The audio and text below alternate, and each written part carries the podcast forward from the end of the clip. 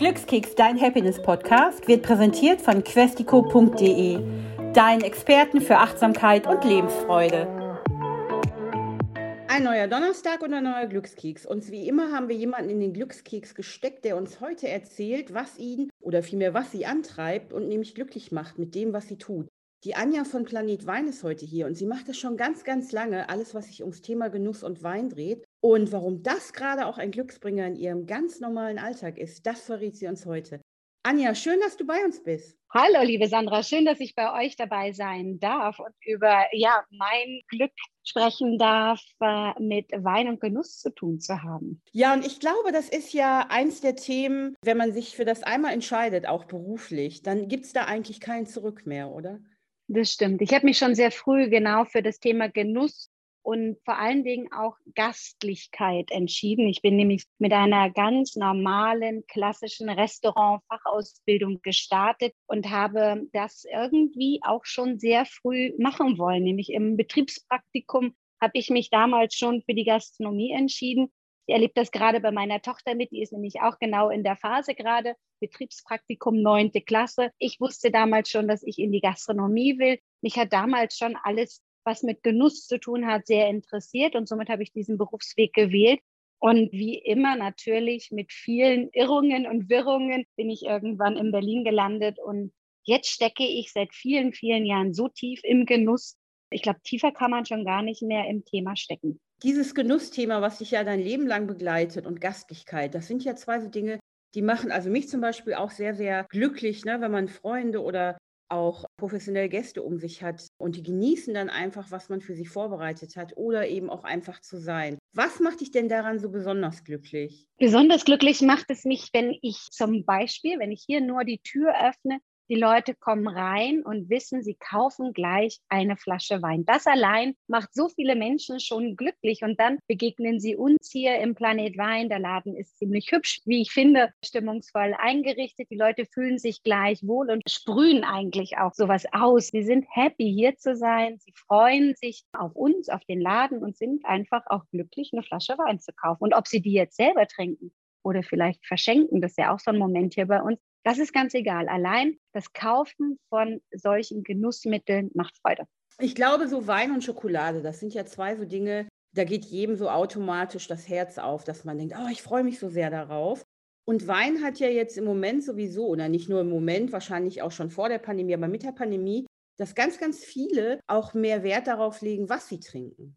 Das stimmt. Erstens natürlich beschäftigt sich gerade oder seit zwei Jahren jeder sehr privat mit dem Thema Genuss. Also es wird viel mehr natürlich heimisch gekocht. Kochbücher werden gewälzt. Tutorials auf YouTube werden hoch und runter geschaut.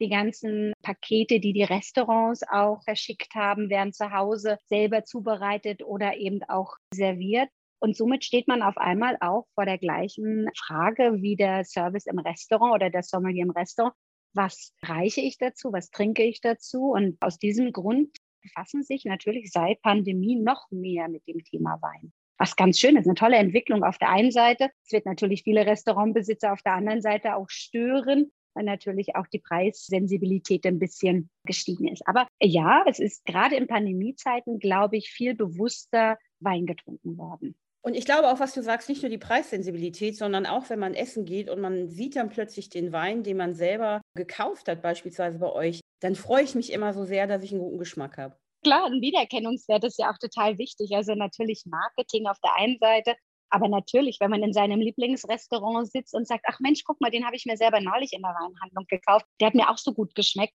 da sind wir offensichtlich auf der gleichen Genussebene unterwegs. Na klar, das erfreut einen natürlich. Auf der anderen Seite natürlich auch, wenn man sagt, oh, der hat mir nicht so gut geschmeckt, muss der Gastronom dann auch mitleben. Genau, das muss man dann aber auch ganz gerne sagen, weil Kritik ist ja eigentlich auch ganz oft gerne angenommen. Total, auch bei uns hier. Wir fragen auch tatsächlich sehr, sehr viel. Wir sind hier im Weinhandel auch immer auf das Feedback unserer Kunden angewiesen und hinterfragen natürlich viel. Also bei uns ist so eine normale Weinempfehlung immer erstmal mit viel Fragen auch umwoben. Wir greifen nicht einfach in, ins Regal, sondern wir fragen viel und fordern auch tatsächlich ein richtiges Feedback. Und das kommt auch. Und das ist total toll. Also positiv und negativ. Also manchmal, na klar, wenn Kunden experimentell werden wollen, und wir so in Richtung Georgien und sowas gehen, ein bisschen Naturwein haben wir ja nicht viel, aber so ein bisschen dann merkt man schon, die einen sagen, hey, super, was für eine geile Empfehlung, was ein toller Moment. Auf der anderen Seite hören wir natürlich auch, oh, ich glaube, das ist nicht mein Thema. Auch okay, total okay. Weiß man für die nächste Empfehlung einfach sehr, sehr gut mit umzugehen.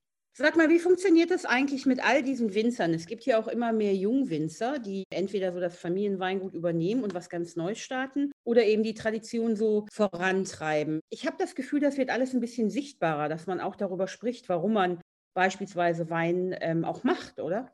Definitiv. Also die jungen Winzer haben einen ganz, ganz großen Vorteil, dass sie natürlich zum einen dem Wissen des bestehenden Weingutes schöpfen, zum anderen nichts neu erfinden müssen. Sie perfektionieren eigentlich gerade nur. Und man muss immer sagen, früher hat ähm, der Junior sozusagen eine Winzerausbildung gemacht, eine Lehre. Heute gehen die studieren. Da ist natürlich viel mehr Akademisches dahinter. Und natürlich immer da, wo viel Wissen animiert wird, kommt natürlich auch eine Diskussion. Und die Diskussion ist natürlich, machen wir das alles richtig? Haben unsere Eltern das alles genauso richtig gemacht? Sie haben uns damit ernährt, ja, sie haben ein Weingut aufgebaut, aber gehen wir heute in 2022 den gleichen Weg? Und das ist tatsächlich der große Wendepunkt oft in einem Weingut, wo man erkennt, dass die jungen Winzer zum Beispiel den biologischen Weg gehen und sagen, hey, wir versuchen mal weniger die Umwelt zu schädigen und mehr mit unseren Pflanzen, mit unseren Weinbergen zu arbeiten. Wir haben selber Kinder gerade, wir wissen viel mehr, natürlich auch viel mehr Wissen, um die Entwicklung der Weinberge auch aus dem Erfahrungsschatz der letzten Jahre zu beurteilen. Und von daher, man sieht einfach, sie arbeiten vielschichtiger, würde ich mal sagen, komplexer, einfach mit all den Themen, die zu bearbeiten sind. Wirtschaftlichkeit, natürlich das ökonomische Gleichgewicht im Weingut, ganz wichtig. Und natürlich auch die Visionen, die sie für die Zukunft haben, um eben das Weingut auch später an ihre Kinder weitergeben zu können. Vor, sagen wir mal, 15, 20 Jahren war es ja noch ein bisschen anders, wenn man dann wirklich einen guten Wein getrunken hat. Dann habe ich das immer so im Kopf verhaftet gehabt mit, ja, das waren dann die Eltern, und das war eine große Belohnung und das hat immer wahnsinnig viel Geld gekostet. Aber mittlerweile ist es ja so, dass man eben auch sagt, ich möchte mit meinen Freunden was richtig Gutes trinken und alle sollen daran Spaß haben. Und man hat diese schönen Momente, die man dann auch so teilt miteinander. Das ist eine, eine ganz tolle Entwicklung, eine ganz wunderbare Entwicklung tatsächlich. Denn in der Tat haben unsere Eltern das Thema Wein noch ganz anders betrachtet als wir. Die Weintrinker werden jünger, das ist wirklich schön zu sehen. Sie sind experimenteller natürlich und das erlebt man aber nicht nur beim Wein, sondern auch bei all den Begleitthemen auch der Kulinarik. Wenn man überlegt, was sich heute ein Studi gerade Gedanken macht, wie er sich ernähren möchte, vegan, vegetarisch, flexitarisch, pesque, irgendwie tarisch, das sind ja Themen, da habe ich mich damals überhaupt nicht mit auseinandergesetzt, ehrlicherweise. Das haben mir meine Eltern vorgegeben, wie wir uns ernähren und das habe ich so übernommen. Heute ist das ja deutlich anders und ebenso geht es in den Wein über. Heute ist Wein nicht nur das Getränk, was die Eltern am Tisch trinken, sondern die Jugendlichen werden viel früher mit einbezogen, beziehen unsere Tochter mit ein in unsere Kulinarik eh schon immer, aber natürlich auch in das Thema Wein. Sie hat schon immer mal ein Weinglas unter die Nase bekommen. Riech mal, was riechst du? Mittlerweile darf sie so kleinen Schluck auch mal mitprobieren, weil auch das finde ich ist total wichtig, dass die jungen Menschen jetzt eben schon früh in den Genuss kommen und nicht eben zu diesen Alkopops oder sonstigen Dingen greifen. Und ich glaube, die Entwicklung gibt es schon ein paar Jahre. Da war ich so ein bisschen eher auf der anderen Spur unterwegs. Das habe ich nicht so begleitet wie jetzt, aber man sieht es und wir sehen das bei uns selber, wie Wein auch verbindet so einen Abend. Das ist ja mittlerweile, ich lade mir fünf Freunde ein und jeder bringt eine Flasche Wein mit und wir machen ein Thema draus. Das hätten unsere Eltern vielleicht auch gemacht. Vielleicht haben wir es auch einfach gar nicht mitbekommen, dass die sowas gemacht haben. Aber ich kann mich einfach gar nicht dran erinnern. Aber meine Tochter kriegt das bei uns natürlich sehr, sehr häufig mit. Auch diese Weinproben, wo viele Genussmenschen zusammensitzen und wir viel über Essen und natürlich auch den Wein reden. Das erleben wir hier jeden Tag im Weinladen. Die Leute kommen und nehmen sich eine tolle Flasche Wein mit und viele sind wirklich eingeladen und nehmen was Gutes mit und nicht irgendwie, äh, ich gehe zu Freunden, ich muss was mitnehmen, sondern die machen sich richtig Gedanken. Wir fragen immer, was wird gekocht, was gibt es zu essen. Und die Leute kommen tatsächlich und wissen, was gekocht wird, weil sie sich im Vorfeld schon damit auseinandersetzen und nicht nur was mitnehmen wollen. Also da geht es tatsächlich darum, dass das auch ein abendfüllendes Thema wird und auch Inhalt des Abends. Und das ist, glaube ich, für dich ja oder für, für dich und dein Team ganz besonders, wenn dann diese Kunden zurückkommen und sagen, boah, ich habe den hier mitgenommen Und das war eine Bombe. Definitiv, ja. Und das macht uns natürlich auch wirklich happy. Ich sehe das in den Gesichtern meiner Mitarbeiter, wenn jemand zurückkommt und sagt, das war ein so toller Wein, den brauche ich unbedingt und Sie haben mich so toll empfohlen und haben mich wirklich glücklich gemacht. Geben Sie mir da nochmal eine Empfehlung. Und über diesen Moment haben wir natürlich Stammgäste, klar.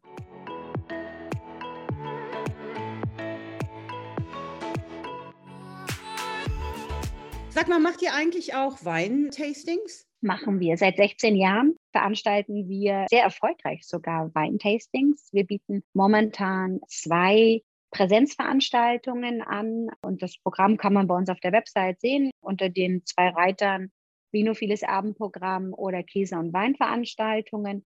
Und dann habe ich einmal im Monat noch mit der Morgenpost zusammen ein Online-Tasting, wo ich eben Gäste, Winzer, Manufakturen zusammenbringe. Ich mag ja auch diese Entwicklung, dieses A, was auszuprobieren und B, aus dem Supermarkt rauszugehen. Was ich ganz oft gesehen habe, dass es so eine Falschannahme eigentlich ist, dass wenn ich in Weinhandel gehe, dass da alles viel teurer ist. Das stimmt ja gar nicht. Das stimmt tatsächlich nicht. Es ist natürlich, wenn man auf den Cent achten muss, bekommt man mittlerweile in den Verbrauchermärkten gute Qualitäten im einfachen Preisniveau. Also ich sage meinen Kunden immer gerne, alles bis sieben Euro kann tatsächlich manchmal der Verbrauchermarkt besser. Es sind industriell hergestellte Weine. Das sind Weine, die sind sauber und ordentlich gemacht. Die tun nicht weh, haben aber natürlich das, was uns mit Wein verbindet, eher nicht. Also die Leidenschaft spürt man nicht, das schmeckt man nicht. Dieses filigrane, komplexe, elegante, das haben wir in diesen Weinen nicht. Aber es ist ja auch nicht für jeden wichtig. Für uns allerdings, für uns Genussmenschen, ist es schon wichtig, dass wir am Ende so ein bisschen spüren, dass dahinter eine Handarbeit steht oder ein Herz, was dahinter schlägt. Das sind die Weine, die man bei uns kauft. Die kosten auch nicht mehr, weil wir beginnen bei uns im Portfolio ab sieben Euro. Das ist auch eine sehr realistische Eurozahl, die man für wirkliche Qualität auch mit richtiger Herkunft bezahlen muss. Nur damit am Ende der Kette wirklich auch jeder was verdient hat. Also es ist ja nicht so, dass wir das alles verschenken wollen. Da gibt es nicht dramatisch viel, aber da gibt es wirklich richtig gute Sachen. Und da fängt es im Supermarkt an, eigentlich teuer zu werden, in den Verbrauchermärkten, weil da ab diesem Preisniveau wird nämlich wirklich Geld verdient. Die Weinqualität verändert sich nicht. Es bleiben immer noch industriell produzierte Weine. Man switcht nur den Preis und damit verdient man Geld, weil dann ist man im Verbrauchermarkt, im Mittelpreissegment. Das ist mal das, was viele dann eher auch greifen. Nicht ganz günstig, nicht ganz teuer. Also wir greifen in die Mitte und damit wird wirklich Geld verdient. Genau, und dann greifen wir in die Mitte wegen des Preises oder aber auch, weil das Label ganz schön gemacht wurde. Ja, wobei man ja bei den Labels heute sagen muss, also hinter jedem Winzer steht auch eine gute Marketingagentur und so richtig schlechte Labels gibt es eigentlich nicht mehr die früheren Etiketten, die man so im Regal hatte, Halleluja, da habe ich mich auch manchmal gefragt, habt ihr das echt überlegt? Habt ihr euch da wirklich Gedanken drum gemacht? Aber da waren so Traditionen dahinter. Also mich interessiert das immer gar nicht so, weil wir natürlich den Inhalt kennen. Ich weiß aber, dass die Ausstattung natürlich für den Endkunden nach wie vor auch sehr wichtig ist. Und da sieht man schon, dass die Winzer sich Gedanken machen. Dann ist es aber wirklich nochmal so ein doppelter Aha-Effekt, dass man denkt, wow, das sieht irgendwie ganz funky aus und es schmeckt sogar richtig gut und ist eine totale Überraschung und Bombe. Und mir geht es dann ganz oft so, also auch mit Freunden, die ähnlich am Genuss interessiert sind, dass ich dann, wenn ich was richtig mag, dann ist es so wie mit einem Buch, was irgendwann ein Ende hat. Man weiß, es ist ja nicht unendlich viel Wein davon verfügbar. Ne? Da muss man halt gucken, dass man in dieser Zeit relativ viel davon trinkt oder sich dir was sichern. Dieser Nachkaufeffekt, den gibt es ja nach wie vor. Viele Kunden sind dann natürlich auch oft ganz traurig, wenn wir sagen, oh, jetzt haben wir eine Jahrgangsänderung zum Beispiel. Dann kommt natürlich immer die gleiche Frage, ist der denn genauso gut? Können wir natürlich immer nur so beantworten, dass am Ende natürlich die gleiche Qualität drin steckt. Aber, und das ist ja das Schöne beim Wein, wir natürlich Jahrgangsunterschiede schmecken. Und im Zweifel wenn er dann gar nicht schmeckt, finden wir ja eine Alternative. Aber ich habe noch nie erlebt, dass man dann zurückkam und sagte, nee, der hat mir jetzt gar nicht aus dem neuen Jahrgang geschmeckt. Meistens versuchen die Winzer ja eine ähnliche Qualität und auch ein Geschmacksbild auf den Markt zu bringen. Aber ja, funky Etiketten, da gibt es ja mittlerweile ganz viele, gerade aus der Naturweinszene kommen da sehr, sehr viele interessante Labels. Wir haben gerade aus Georgien so ein paar lustige Sachen, wo auch dann die ganze Familie mit agiert, Strichmännchen und Gemälden. ja, sind Entwicklungen in alle Richtungen gerade. Entweder hochgrafisch oder sehr verspielt, gibt es alles. Aber es hat oftmals dann tatsächlich auch immer auch eine Geschichte. Also jedes Etikett hat eine Geschichte, das muss man schon sagen. Manchmal weiß man sie einfach nicht. Man erkennt sie nicht auf den ersten Blick.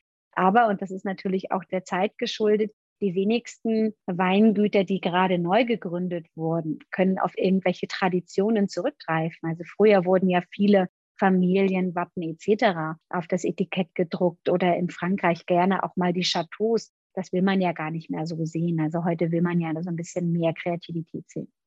Das ist übrigens auch ganz interessant, weil vor ein paar Jahren war es ja immer, wenn da Chateau drauf stand, dann war man sich eigentlich ohne Weinwissen zu haben ganz sicher, der Wein kann was. Ja, es gibt ein paar Parameter, unter anderem eben, genau, Chateau muss was Gutes sein und was dahinter steht, ist eigentlich schon fast egal. Tatsächlich einfach ja nur die Bezeichnung für das Weingut oder das Haus. Und in der Tat, wenn man mal auf einem Chateau in Frankreich war und vielleicht eines der berühmten auch mal besichtigt hat, dann versteht man auch, dass da natürlich so eine Ehrfurcht dahinter steht. Ich war aber auch in meinem Leben schon auf kleineren Chateaus, die dann doch eher aussahen wie ein kleines Wohnhaus. Also von daher, am Ende wird Wein gemacht und hoffentlich ein guter. Du kennst ganz viele Winzer, du hast viele Weingüter schon besucht. Was sind denn da so Momente, die, wenn du draußen bist ne, und dann eben auch siehst, wie es hergestellt wird oder wo der Wein herkommt, was sind da so, so diese Momente, wo du sagst, boah, ich kann es mir nicht besser vorstellen? Der schönste Moment für mich ist eigentlich nicht, wenn ich im Keller bin, das sind ja immer interessante Erfahrungen. Aber viel wichtiger ist für mich, im Weinberg zu sein und dieses große Ganze einmal zu erleben, einfach mal die Reben anzuschauen, auch auf die Lagen zu schauen, diese ganze Umgebung mit aufzunehmen. Und das sind für mich tatsächlich die Momente, wo ich oft mich einfach nur auf die Seite setze und so meinen Blick schweifen lasse, weil das sind Momente, könnte ich dir jetzt wirklich unzählige nennen, wo ich einfach sehr, sehr glücklich war, genau an dem Ort zu sein und nirgendwo anders. Und da ging es nur darum, da wachsen Reben, da sind so uralte, knöchernde Stämme, die 100 Meter in die Erde wurzeln, die Geschichten erzählen können oder könnten. Und dazwischen steht so ein Winzer und ist genauso glücklich, weil genau das ja das ist, womit er jeden Tag arbeitet und was ihm am Ende die Chance gibt, daraus einen tollen Wein zu produzieren. Und mit welcher Sorgfalt die auch in diesen Weingärten arbeiten und mit welcher Liebe diese Trauben am Ende ernten und auch wenn sie sie abbeeren für die besonderen Qualitäten und die wirklich diese Hand voller, voller Trauben haben und einfach glücklich sind, dass sie so ein tolles Traubenmaterial haben, aus dem sie natürlich einen tollen Wein machen können. Das sind wirklich Momente, die möchte ich niemals missen. Das hört sich genauso an, wie es sich dann auch anfühlt, mit dem Winzer zu sprechen oder eben das Handwerk generell und ganz gleich, ob es jetzt Wein ist oder irgendwas anderes, was eben so angebaut wird. Und man weiß ja eben auch nicht, wie das nächste Jahr wird. Und dann eben, was du eben auch gerade so toll beschrieben hast, ne, besser geht es eigentlich gar nicht, diese Verbundenheit mit den Menschen und dass man diese Leidenschaft und diese Liebe einfach spürt das ist auch genau das, was ich immer wieder sage, was mich immer wieder bewegt, auch warum ich meinen Beruf so wahnsinnig gerne mache. Ich arbeite mit Menschen zusammen, die mit ihren Händen und mit ihrer Leidenschaft ein Produkt herstellen, was mich glücklich macht. Und nicht nur mich, sondern auch so viele andere Gäste und Kunden, die wir hier haben. Und da brennt auf allen Seiten sozusagen was in der Brust. Und das ist total toll zu erleben. Das ist eben wirklich große Leidenschaft auf allen Seiten. Und am Ende muss sowas ja Spaß machen. Also das geht ja gar nicht anders. Und für mich tatsächlich die schönsten Momente sind hier im Laden, wenn ich einfach nur Wein empfehlen kann, wenn ich hier mit meinen Winzern Veranstaltungen machen kann, die Leidenschaft transportieren kann. Am Ende des Tages weiß ich, ich habe ganz viele Menschen glücklich gemacht. Ja. Viel besser geht es ja gar nicht. Ich liebe ja auch diese Momente, wenn ich im Restaurant bin und habe zum Beispiel ein Menü mit Wine-Tasting, dann ist es bei mir auch immer dieses Ah, oh, uh, ne? das stellt sich dann irgendwann ein, weil wenn man wirklich einen tollen Sommelier hat, der einen auch so durch diese unterschiedlichen Weine führt und einer baut auf den anderen auf und alles ist so eine Explosion, dann geht man auch ganz beglückt nach Hause. Genau, das hoffen wir tatsächlich. Also, dass man am Ende mit den vielen Eindrücken, die man ja auch mitnimmt, manchmal kann man sie ja auch gar nicht anders in Worte kleiden, weil einfach das Vokabular fehlt als Laie, das richtig zu beschreiben. Und ich finde das schon immer, wenn jemand sagt, boah, hat mich der Wein abgeholt. Das ist so ein, so ein mega Kompliment, finde ich. das ist genau das, was man sagen kann, weil wenn dich was abholt, wenn dich was mitnimmt und mitreißt, das ist genau das, was wir auch als Vokabular sehr gut verstehen oder auch ein Wow, war das geil oder mega. Das hören wir natürlich ganz oft auch bei unseren Veranstaltungen hier, wenn wir was ganz Neues präsentieren und sehen, wie die Leute total überrascht sind oder einfach auch sagen, cool, dass wir das erleben durften, dass wir diese Erfahrung machen durften, das mal zu probieren. Ich meine, es gibt, wir machen auch so Icon Wine Verkostungen. Da kostet die Flasche dann gerne auch mal ja, 600, 700 Euro. Das machen wir nicht so häufig. Brauchst du natürlich auch eine kleine illustre Runde für. Aber auch da, das sparen sich die Leute ja manchmal wirklich zusammen und sagen, sie möchten das gerne mal erleben und sind dann total begeistert, dass sie das einmal erleben durften und so eine besondere Flasche, so eine teure Flasche. Ich meine, wer leistet sich denn regelmäßig mal dreistellig kostende Weine? Das macht man nicht so häufig, machen wir auch nicht. Also wir kommen da regelmäßiger dran, klar, durch unsere Verkostung. Aber wenn ich bei mir im Freundeskreis bei Weinhändlern mal frage, wie oft leistet ihr euch eine Flasche für 300, 400 Euro? Hm, das sind schon wenige Momente im Jahr. Und auch da sehen wir ja immer, die Leute mögen das und uns fällt das genauso leicht, dann einfach mal zu sagen, boah, was ein geiler Wein. Es ist ja viel mehr wert, dieses zusammen etwas zu erleben und irgendwie auch eine Erinnerung zu schaffen, als irgendwas wieder zu Hause ins Regal zu stellen. Also es ist ja wirklich, ne, wenn es um Wein geht, dann konsumiert man den ja. Es ist ja auch ein vergängliches Erlebnis, aber es bleibt trotzdem in der Erinnerung und das macht es so besonders.